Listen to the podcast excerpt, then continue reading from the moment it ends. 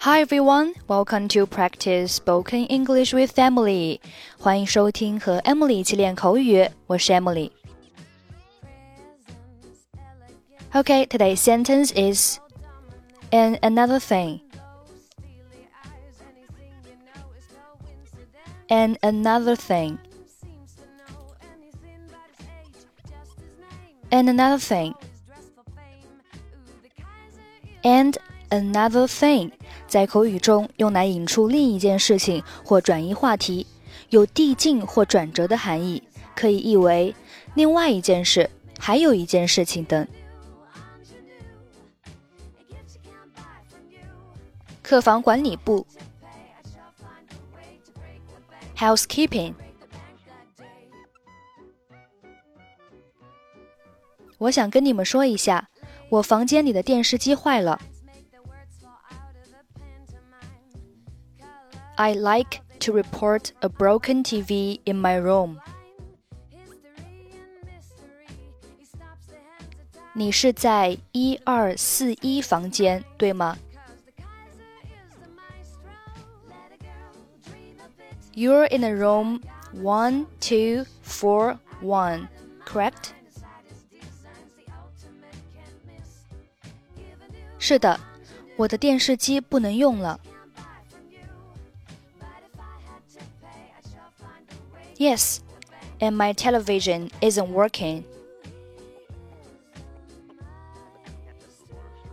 非常抱歉，先生，马上就会有一个技师来检查的。I'm very sorry, sir. An engineer will come and check it immediately.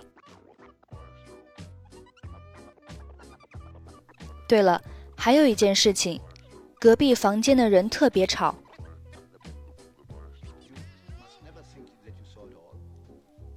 Oh, and another thing, the people next door are very noisy. 我对此感到非常抱歉，我们会调查这件事情的。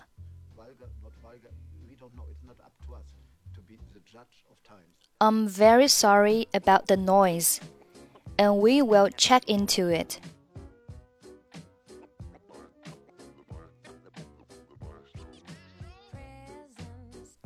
Housekeeping. I like to report a broken TV in my room.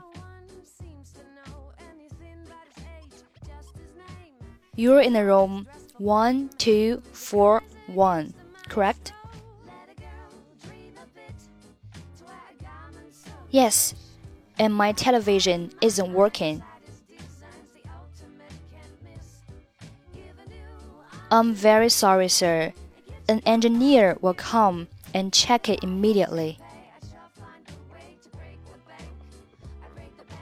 Oh, and another thing, the people next door are very noisy. I'm very sorry about the noise, and we will check into it. Okay, that's it for today. 获取更多地道美语发音秘籍，欢迎关注微信公众号“英语主播 Emily”。I'm Emily. I'll see you next time. Bye bye.